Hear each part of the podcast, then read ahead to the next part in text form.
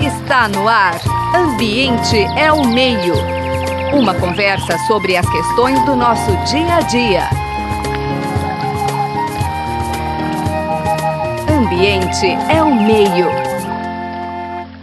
Olá, boa tarde a todos. O programa Ambiente ao Meio de hoje tem o enorme prazer de conversar com o promotor público Marcelo Pedroso Goulart. Foi promotor em Ribeirão Preto por muito tempo, da, da área ambiental, onde houve muitos avanços aqui também.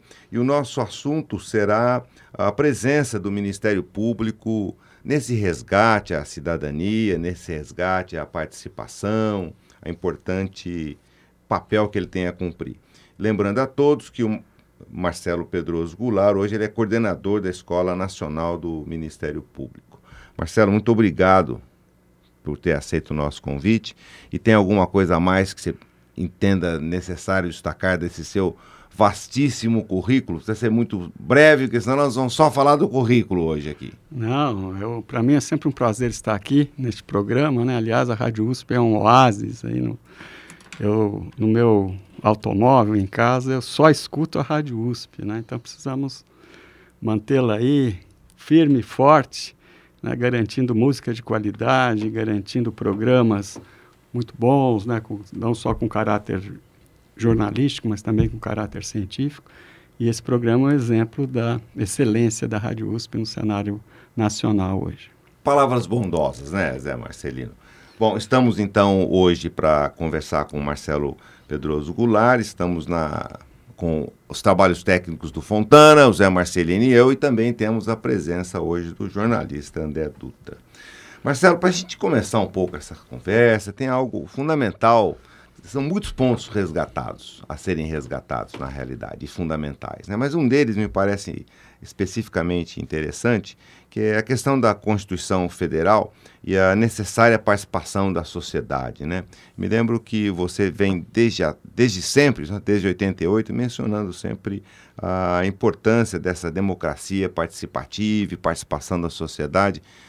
Nesse momento em que há um efetivo ataque à participação da sociedade, a um castramento à sociedade civil e etc., como é que você está enxergando isso, inclusive à luz da Constituição? É, o, a Constituição de 1988, ela, ela representa a síntese de, de lutas, né, e a síntese de ações políticas que veio num crescendo, né, é, desde a Revolução de 30. Eu acho que nós, independentemente dos regimes que se sucederam né, até, até 88, né, a Revolução de 30 é um marco que põe o Brasil né, é, no, na linha da revolução capitalista, vamos dizer assim. Né? Então, o Brasil entra para a modernidade a partir da Revolução de 30, né? E, e, e, as conquistas da cidadania vão se dando a partir de então. Né? Vamos pegar lá o período Vargas, até da ditadura, em que, em que pelo menos a cidadania social avançou no campo dos direitos dos trabalhadores, né? depois o período democrático de 46 a 64 do nosso Estado populista, então, já com mais liberdade, onde houve também avanços importantes, né? e aí já sob um regime democrático, né? ampliando-se a, a, cidadania dos trabalhadores, não mais só dos trabalhadores é, urbanos, mas, mas, também dos trabalhadores rurais, né? Enfim, nós fomos avançando, inclusive em termos de participação, né? sobretudo a, a, a, organização dos trabalhadores nesse primeiro momento. Né? É claro que com o golpe de 64 há um refluxo né, da cidadania política e também da cidadania social, porque direitos sociais foram conquistados e avançaram. Né? mas ainda dentro da perspectiva de um projeto desenvolvimentista que vinha a partir da Revolução de 30. Então, o Brasil entra né, é, aí no, no cenário mundial como um país que implementa o capitalismo né, e, em consequência, alguns avanços importantes no campo da cidadania, no campo da economia, enfim, isso tudo é muito representativo. O golpe de 64 vem, há um cerceamento dos direitos políticos, dos direitos civis, né, dos direitos sociais, é, mas o Brasil continua a se desenvolver, né? aquilo que é chamado de modernização conservadora, sob um regime de ditadura. Né? A ditadura entra em colapso aí no final da década de 70 e nós estávamos aqui na universidade nessa época. O movimento estudantil ele ressurge, o movimento operário ressurge, enfim, uh, e nós acabamos desaguando na, na, na no processo constituinte que foi a refundação do Brasil em como um Estado democrático. Né? E a gente analisando a Constituição, o que aconteceu né, no cenário político naquela época, onde o, o, o, a, as forças progressistas né, ocuparam um espaço importante, inclusive na Constituinte, né, é, houve um equilíbrio da ação política dos progressistas em relação às forças conservadoras e nós conseguimos aprovar na Constituição né, uma Constituição avançadíssima. A gente, analisando a Constituição, né, em todos os seus sentidos, né, de cidadania civil, cidadania política, né, do projeto é, de desenvolvimento que está previsto lá, o capítulo do meio ambiente avançadíssimo, né, a gente pode chegar à conclusão que nessa linha do desenvolvimentismo que vem da Revolução de 30, passa pelo período da democracia populista, entra pelo regime militar, lá, e estava também, era objeto de discussão das forças sociais que lutaram contra a ditadura e que participaram da Constituinte, que nós temos um projeto, na Constituição, um projeto desenvolvimentista, mas com um novo caráter. É, socialmente includente, em razão dos direitos sociais, dos direitos econômicos que são consagrados na Constituição, né, e ambientalmente, um desenvolvimentismo ambientalmente sustentável. Né? Então, o projeto da Constituição é, da República é de uma democracia econômico-social e um projeto de desenvolvimento socialmente includente né, e ambientalmente sustentável. Esse é o projeto, o projeto vitorioso na Constituição de 1988. Aprovada a Constituição, seria a hora da implementação desse projeto. Né? E, e, o que acontece? Né? Acontece que já a partir de 90, com a vitória de Fernando Collor, e aí se inicia a era fernandista, né? O, o, esse projeto da Constituição ele é de, passa a ser de, de difícil implementação né? pelo campo progressista da sociedade brasileira, porque a partir de Fernando Collor, a onda neoliberal chega aqui, que tem um projeto que é, que é um projeto que contraria aquilo que a sociedade brasileira elegeu como projeto de nação, pactuou, pactuou em 1988. Então, a ação das forças progressistas, né, é, é, ela começa a atuar né, em condições adversas. Né? Então, implementar a Constituição é uma, é uma luta difícil em face do, do, do projeto de poder, que é um projeto que contraria aquilo que a sociedade havia definido na Constituição de 88. Então, todas aquelas forças políticas, sociais, instituições como o Ministério Público, né, que assumiram o compromisso e o dever, no caso das instituições, como o Ministério Público, Poder Judiciário, no sentido de fazer valer né, a Constituição e, portanto, o projeto que está embutido nela, começa, nós começamos a trabalhar em condições adversas. Mas, né, caminhamos de alguma maneira, né, com muita dificuldade, né, enfrentando o poder econômico, enfrentando o poder político, mas avançando né, é, do ponto de vista real em relação àquelas conquistas né, estabelecidas do ponto de vista formal na Constituição da República. Então caminhamos, ainda que lentamente, né, é, naquilo que eu chamo de condições, em condições adversas. Né, é, lentamente, desculpe, mas houve um grande progresso. Eram lentamente, de uma maneira positiva. Né? Sim, quer dizer, com muita resistência por mas, parte do poder econômico, do poder isso. político, mas as forças sociais do campo progressista e mais as instituições responsáveis pela implementação da Constituição fazendo avançar, né? fazendo avançar, sem dúvida, mas em condições difíceis porque o, o poder né, não permitia a, a, implementação do projeto na velocidade que esperávamos, né? lá no momento da, da, da, da edição da Constituição de 1988. Então, fomos caminhando.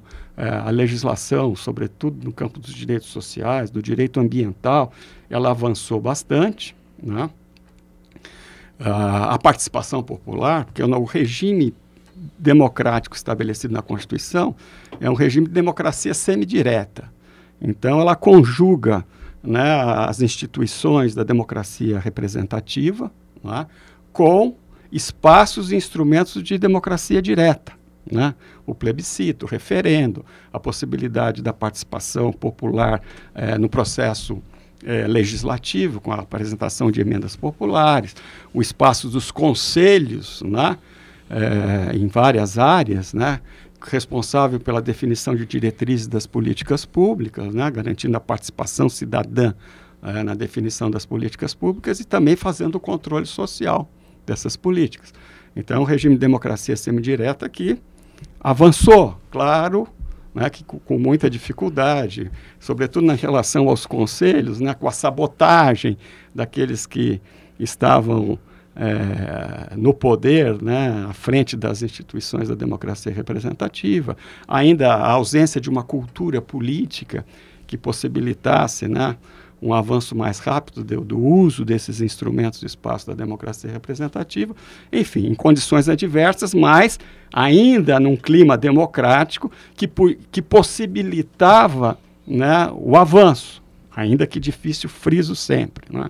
Bom, a partir de 2016, né, esse quadro fica dramático. Né? A, a, gente costuma dizer aqui com outro golpe. Né? É, exatamente a partir de 2016, aí vem o governo Temer e agora o, o governo Bolsonaro, né? aí sim conspirando claramente, declaradamente, contra o projeto democrático da Constituição de 1988. Né?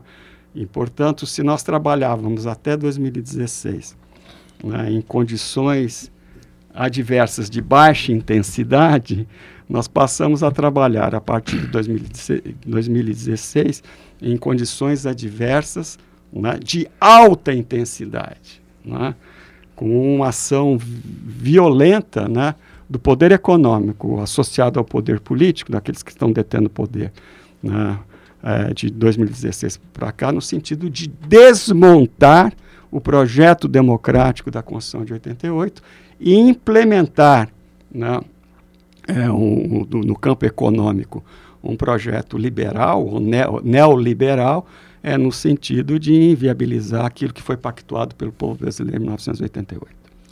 Marcelo, eu vou usar agora nessa conversa o, o eixo que eu acho que você sempre trabalha muito bem, que é a questão da terra. Né? Quer dizer, eu me lembro que eu cheguei em Ribeirão em 1990 e tinha aqui um jovem promotor na luta, né, Ribeirão Preto era, e sua região era um canavial em chamas. E eu me lembro, né, da sua luta quase no início, uma aparência quixotesca, né, contra a queimada de cana. E parece que a questão do agronegócio, ela marca toda essa trajetória que você vem conversando, né? A discussão do uso social, ambientalmente adequado da propriedade, e o Brasil virando a terra da exportação de commodities, né? Quer dizer, me assusta a própria Petrobras hoje em dia, ela é proibida de refinar o seu petróleo, né, e compra diesel dos Estados Unidos e vende o petróleo cru. Quer dizer, a gente volta aí para uma reprimarização. E temos, talvez, na figura da própria ministra da Agricultura do Bolsonaro, esse exemplo acabado, né? De um lado, uma liberação desordenada, né? De agrotóxicos, né? Do uso de armas, Quer dizer, né, é, a cada dia é um, é um, golpe, na verdade, né, na, na, Constituição. Quer dizer, eu queria que você fizesse também, da mesma maneira que você fez um certo balanço aí na, na discussão né, da, do, dos avanços institucionais, né, a partir da Constituição de 88, a gente pode dizer que a, o uso da terra também é um elemento aí que a reforma agrária nesse processo, quer dizer, como é que você vê o meio ambiente nisso? É. É, voltando então ao projeto constitucional, né, o que justificou e justifica ainda a atuação do Ministério Público, a instituição que eu me dediquei por mais de 30 anos, né, por 34 anos, é, a Constituição prevê um projeto que está sintetizado no artigo 3 né, de forma abstrata, que é a, a, construção no Brasil de uma sociedade livre, justa e solidária, na qual o desenvolvimento nacional deve estar voltado para a erradicação da pobreza é, e da marginalização, para a redução das desigualdades sociais e regionais e para a promoção do bem de todos, né, do bem comum, sem qualquer tipo de preconceito, discriminação e intolerância. Né? É tudo que a gente, tudo que a gente não vê hoje no Brasil de hoje. Né? Bom, esse projeto, né, que visa reduzir as desigualdades, erradicar a pobreza, né, é, ele tem como objetivo corrigir as grandes distorções que existem no, no, no, processo de desenvolvimento do país. E uma dessas distorções é justamente a forma é, de distribuição da, da propriedade, sobretudo da propriedade rural. Né? O Brasil sempre constou ou como primeiro ou como segundo no ranking é, dos países que mais concentram é, terra né? e, e também no ranking das desigualdades. O Brasil é sempre lá um dos, dos favoritos a, a alcançar o primeiro lugar é, nesses, nesses tristes rankings. Né? É, enfim, e o, cabe ao Ministério Público, aí chamando um pouco, porque você mencionou a minha atuação, cabe ao Ministério Público, na, a partir da Constituição de 88, né, é, interferir nessa realidade para fazer cumprir os direitos consagrados, né, é, também é, fiscalizando né, e induzindo políticas públicas que levem à consecução do projeto constitucional. E, evidentemente, que um ponto fundamental é a questão agrária. Não é? É, e aí, então, o Ministério Público tem um papel também relevante. E, claro, que tratando da terra, nós estamos tratando do meio ambiente. Não existe como dissociar a questão agrária da questão ambiental. É a questão né, é, agrário-ambiental, agroambiental. Né? Então, foi nessa linha que muitos promotores de justiça, procuradores da República, pelo Brasil todo, começaram a atuar no sentido de superar essas distorções. Né? Eu me lembro muito bem que aqui na região de Ribeirão Preto, eu cheguei aqui em 1985, assumi a comarca de Jardinópolis em agosto de 85, né? E já e não conhecia essa região, eu morava na capital e não conhecia essa região. E muito me assustou a questão da, da queima da palha da cana-de-açúcar. Primeiro, as grandes extensões né, de terra plantadas com cana. Né? Ainda havia um pouco de algodão, um pouco de milho, um pouco de amendoim. Né? Hoje a gente praticamente não vê mais isso aqui na região, né? mas já era né, um, um, um mar de cana. Né? Ah, naquela oportunidade e as queimadas impressionavam muito. Né? Impressionaram muito. Né? E, e dava para verificar que toda na época da safra, né? É, no final da tarde parecia que a região tinha sido bombardeada, né? Era um cenário, era um cenário de guerra, porque em todos os pontos, né, subiam aí a, a, aquela a fumaça da negra das queimadas, né? E lá em Jardinópolis ainda havia uma sensibilidade da, da comunidade jardinopolense em relação à questão ambiental. Então houve um casamento perfeito entre a minha participação como promotor e a sensibilidade né, de lideranças daquela comunidade no sentido de discutir a questão ambiental. Eu lembro que em 1986, eu cheguei lá em 85, em 86, o Ministério Público e a Câmara Municipal resolveram promover o primeiro encontro é, do meio ambiente de Jardinópolis. E estávamos aí no processo das eleições constituintes. Nós fizemos um grande evento de dois, três dias, inclusive convidando candidatos né, que tinham, tinham para esse encontro sobre meio ambiente, que tinham como bandeira a questão ambiental. Não, o, o, estiveram lá presentes, né? É, candidatos, tanto a, a, a, constituinte estadual como a constituinte federal, debatendo conosco, né, o, os, os, os técnicos especialistas das agências ambientais, da universidade, enfim, foi um grande evento em Jardinópolis. Né? Ali foi o início, foi um primeiro evento, e ali surgiu a, o tema da queimada. É claro que iria surgir. Né? E ali, naquele, durante aquele evento, eu me comprometi como promotor a tomar providências no sentido de buscar o fim dessa atividade deletéria, né, que tanto prejudicava o meio ambiente, né, a saúde da população, enfim. E foi ali que eu instaurei um inquérito civil para buscar estudos científicos, né, para embasar né, é, medidas judiciais. E aí eu fiz uma pesquisa né, e não consegui né, encontrar estudos ainda que comprovassem o nexo entre a queima da palha da cana e, sobretudo, a questão da saúde pública, mas em contato aqui com professores da medicina, né, Antônio Ribeiro Franco uh, e outros professores, né, eles se comprometeram a fazer estudos a respeito disso. O INPE estava realizando seus primeiros estudos, né? Com o Kirchhoff, que era um pesquisador do INPE à época, né? e o primeiro estudo veio do INPE, o, já ali em 1989, salvo engano. E aí, eh, de 86 para frente, nós fizemos um grande debate na região. As primeiras entidades ecológicas estavam sendo formadas, houve uma participação ativa de um grupo de promotores da região, colaborando com o movimento ambientalista, no sentido de fundar entidades, é, presidindo assembleia, assembleias de fundação, auxiliando na elaboração de estatutos. Foi um, foi um movimento muito rico. Né?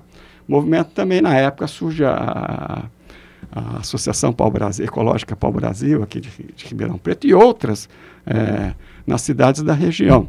Então havia um grande debate em torno disso, né, e a queimada, certamente, a questão da defesa da bacia do Rio Pardo e a questão da queimada, ela, ela dominava o debate, mas faltavam os estudos científicos que pudessem né, dar suporte para uma ação político-jurídica do Ministério Público. Foi aí que os primeiros estudos foram surgindo. Eu estive até no INPE conversando com o Kirchhoff, fiz uma série de quesitos que ele me respondeu, dizendo, olha, na época da safra, a poluição do ar na região de Ribeirão Preto é pior que da, da, das regiões. É, metropolitanas e industriais, como o Vale do Paraíba, São José dos Campos, onde está situado o, o, INPE. Ele concluiu isso, é matéria de página inteira no estado de São Paulo. Enfim, esse foi o primeiro estudo que serviu de base. Depois, os estudos aqui da Faculdade de Medicina, comprovando, com base em estatística, a relação do aumento de internações de doenças respiratórias no período da safra. Né? Aí já tínhamos os elementos, isso foi, foi um tempo de discussão, de elaboração dos estudos, isso propiciou que eu ingressasse já em Sertãozinho, como promotor de Sertãozinho, ingressasse com as primeiras ações civis públicas em 1991. E a partir daí, isso ganhou corpo, né? uma articulação da, da, da, da luta política das entidades ambientalistas, na luta social, com a luta institucional, o Ministério Público cumprindo esse papel é, no sistema de justiça, as agências ambientais do, do Estado também é, colaborando nisso, lá. É?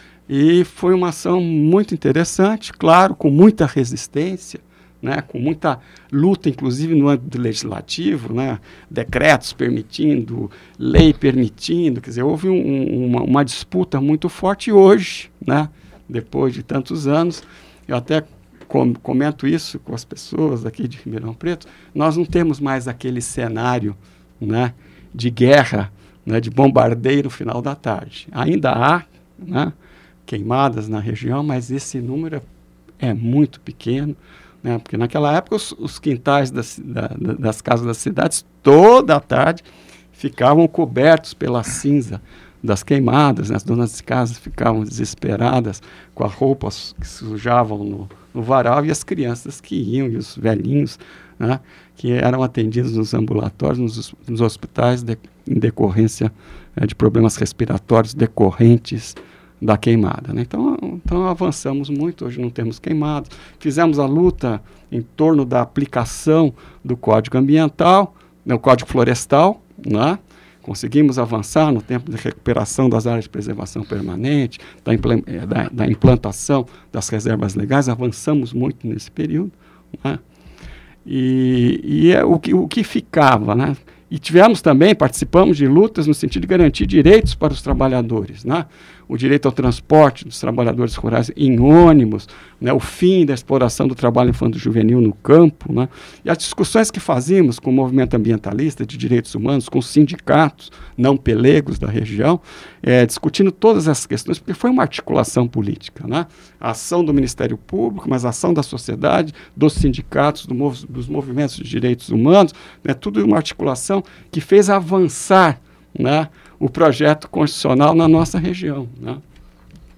E, e, e, nos debates nós chegamos à seguinte conclusão: né? se apenas extinguirmos a exploração do trabalho infantil, se apenas conseguirmos que os trabalhadores sejam transportados em ônibus, se a gente conseguir o final da queimada, né, outros problemas vão surgir no campo dos direitos sociais, no campo dos direitos ambientais porque a questão de fundo não estaria resolvida, que é justamente a questão da terra. Né? É, qual que é o problema de fundo que leva né, a, a, a, a, não aplicação dos direitos sociais e não implementação dos, dos direitos ambientais?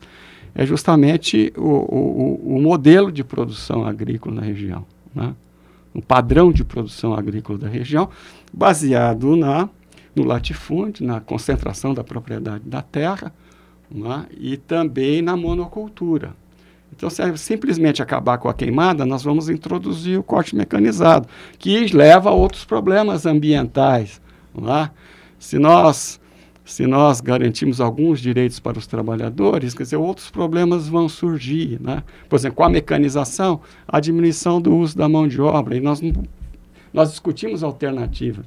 Eu me lembro que na, durante o governo Covas foi criado um, um comitê, não me lembro direito o nome, né, para discutir essas questões. Né, da, da, da, e eu representei o Ministério Público nesse comitê, o, Associação Ecológica Brasileira, você participou, né, Marcelo, desse comitê e nós levamos essas questões. Né? Nós precisamos encontrar alternativas. Precisamos acabar com a queimada. É evidente que queimar com a queimada, é, acabar com a queimada implica mecanização, mas a, a mecanização vai levar à diminuição é, da mão de obra no campo e nós precisamos encontrar alternativas. Eu lembro que a Associação Ecológica para o Brasil, o movimento ecológico representado ali pela Associação para o Brasil, o Ministério Público ali representado pela Promotoria de Ribeirão Preto e, e o movimento sindical representado, dos trabalhadores rurais representado pela FERAESP, nós apresentamos uma proposta né, de, de solução para o problema. Qual seria? né, estabelecer um prazo para o final das queimadas, com a introdução da mecanização é, e a utilização das áreas não mecanizáveis para a implementação de assentamentos de trabalhadores rurais, né, com a implantação de uma agricultura ecológica, sustentável, né? E, evidentemente, a hora que apresentamos essa proposta, esse... Dissolveu o conselho lá, o comitê, o né? conselho, né? é, foi incrível, né? E evidentemente que depois. E de, é... e de, presente deram uma lei que postergava o fim da queimada para o ano de 2035. Exatamente. E aí continuamos na nossa, na, na, nossa. Uma vez que não houve a possibilidade de se pactuar, porque na verdade a vontade política do governo não era, era impor né, aquilo que o agronegócio estava, queria, né, não houve a possibilidade de uma negociação de fato. Né? Então, continuamos aqui na nossa, no nosso trabalho regional né? que, e conseguimos avanços importantes nesse período. Muito bem. Infelizmente, nosso tempo se esgotou. Quero agradecer bastante a presença do Marcelo Pedroso Goulart, ele que atualmente está é, coordenando a Escola Nacional do Ministério Público. Marcelo, muito obrigado pela sua participação. E lembrando aos ouvintes que na próxima semana teremos um, uma segunda parte da, com também com a presença, claro, do Marcelo Pedroso Goulart, comentando questões ambientais e, e do Ministério Público. Muito obrigado, Marcelo. Você acabou de ouvir Ambiente é o Meio. Produção e apresentação: José Marcelino e Marcelo Pereira. Música tema: Evandro Navarro. Sonoplastia: Mariovaldo Avelino. Ouça também este e outros programas em www.ribeirão.usp.br.